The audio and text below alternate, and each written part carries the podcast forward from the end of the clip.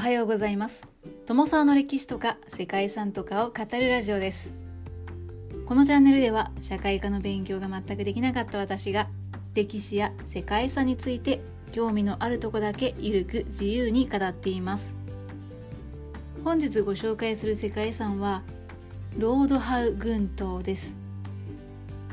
ロードハウ群島は数百年前の火山活動によってできた島々の総称でオーストラリアのシドニーの北東約 700km の南太平洋にあってニューサウスウェールズ州に属しているそうです。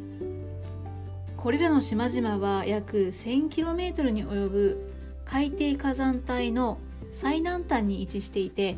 約700万年前に海底から火山が隆起してできたものです。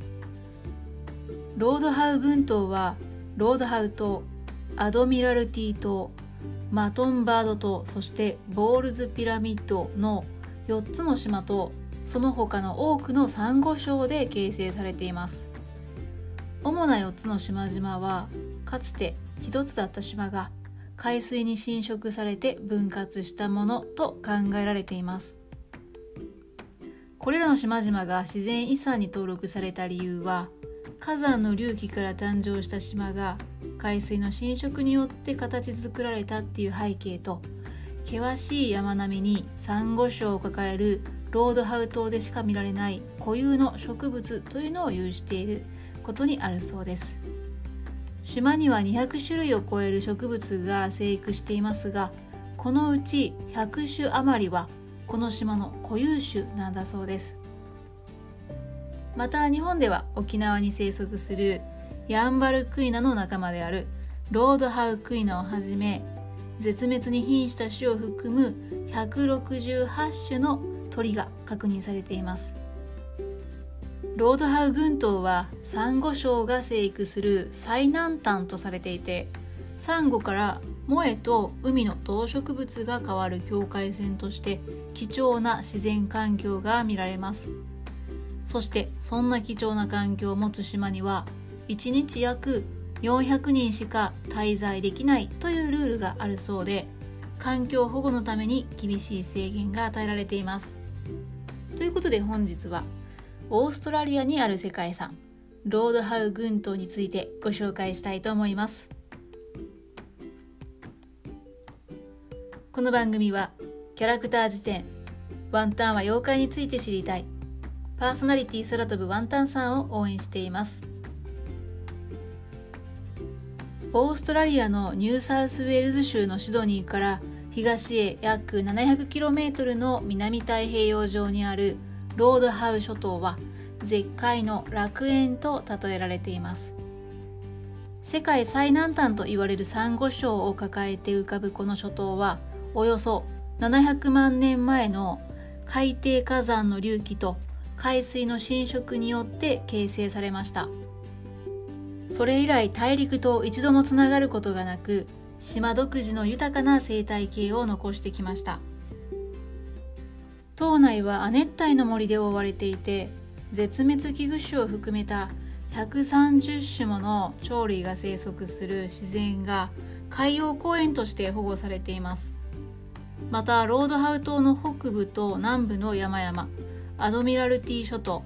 マトンバード諸島そしてボールズピラミッドの4つの島と周辺の小島からなる陸上部の約75%が永久公園保護区として管理されているそうです。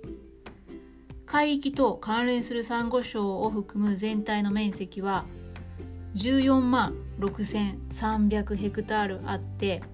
そのうち陸域は約1540ヘクタールとなっています。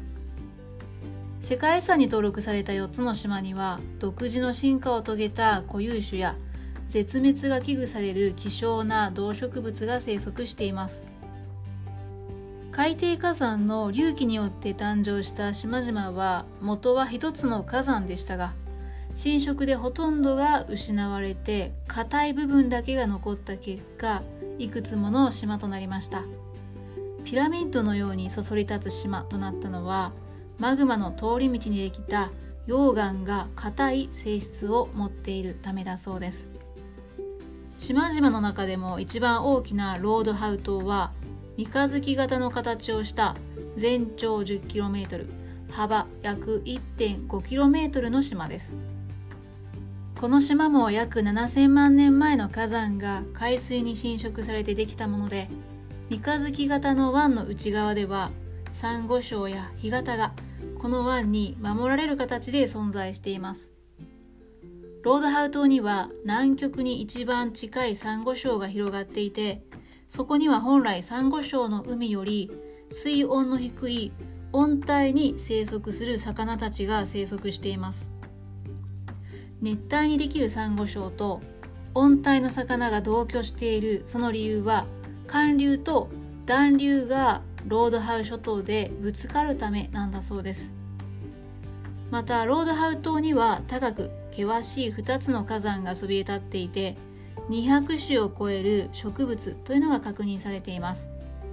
そしてその約半数が固有種となっています。また一度も大陸とつながったことがなく天敵のいない孤島であるだけに鳥類は160種以上が生息しています。中でもヤンバルクイナの仲間で独自の進化を遂げた飛べない鳥ロードハウクイナというのが生息しているんですがこのロードハウクイナはかつて入植者が持ち込んだ生物によって一時は絶滅の危機に追い込まれたことがあったそうです。1970年代には20羽にまで減少しましたがその後の手厚い保護によって現在は数百羽にまで回復したそうです。太古からの亜熱帯の森に覆われるロードハウ島は白砂のビーチに縁取られた海岸線やラグーンやサンゴ礁が広がっています。この豊かな自然や生態系を守るために1日に滞在できる人の数というのは島の中で約400人というふうに限定されていて車の利用も厳しく制限されているそうです。はいそれでも人気のある非常に美しい島のようですね。またロードハウ諸島では2017年にかつて絶滅したと思われていた昆虫が発見されるという出来事がありましたそれがロードハウ島に生息していて1925年に絶滅したとされていたロードハウ七節です。はい、七節ですね。ロードハウ七節が絶滅した原因は2つあるとされていて、1つ目は水兵や住民がこの昆虫を魚釣りの餌として利用していたこと。そして最大の原因となった2つ目の理由というのは1918年に島の近くでナンパした船から生き残った大量のクマネズミが島を占領したことだったようですね。クマネズミは当時まだ生息していたロードハウナナフシを全て瞬く間に食い尽くしたというふうに言われていますちょっと想像するともやもやっとするんですけれどもはいまたですね島にクマネズミの天然の敵がいなかったということもあってクマネズミはさらに11種類の昆虫の固有種と5種類の鳥を絶滅させてしまったそうです。いやすごい脅威となりましたね。はいそして絶滅していたと思われていたロードハウナナフシの生き残りと考えられる個体群が2001年にボールズピラミッド島で発見されました。研究の結果その発見された昆虫がよく似ているが異なった亜種ではなくてかつてロードハウ島に生息していたものと実際に同じ種であるというのが確認されたそうです。そしてボールズピラミッド島に20匹のロードハウナナフシからなる個体群が実際に生息していることというのが証明されたそうです。はいこれはどうなんでしょう？研究者は歓喜したといったそんなニュースなんでしょうか？世界遺産に登録されたロードハウ島群は火山を起源とする海洋島で動植物のユニークな生物層と世界最南端のサンゴ礁を含んでいます。また海に住む鳥たちにとっても重要な繁殖地でもあり絶滅危惧種の保護にとっても重要な自然生息地になっています。世界最南端のサンゴ礁を持っていてモルイとサンゴ礁の移行体の珍しい例というのも示していて多くの種は固有性が高くそして温帯と熱帯の種というのが同居しているということなんですね。またプロビデンスウミツバメの唯一の繁殖地そして世界最大級の赤オグロトキチョウの繁殖地でもある。そんな海鳥にとっても営巣のための大規模なコロニーを有している。それがこのロードハウ島群なんですね。これは広い海洋地域で住む鳥たちにとっても重要な場所となっています。またこの島に残された景観やここまでお話ししてきた生物層の多様性絶滅危惧種や固有種の多さという点からこれらの島々では独立した進化過程というのを見ることができるんですね。かつては多くの固有種が人間とそれに付随する外来種の到来とともに姿を消しましたがロードハウ島群は比較的限られた期間しか人間の影響を受けなかったということで現在でも多様な生態系と種を持つ海洋島嶼群の優れた例となっています。ということで本日はここまでオーストラリア連邦にある世界遺産ロードハウ群島をご紹介してきました。はい1日に400人しか行けない島ちょっと興味深いですね皆さんはいかがでしたでしょうか？本日もここまでご清聴いただきましてありがとうございます。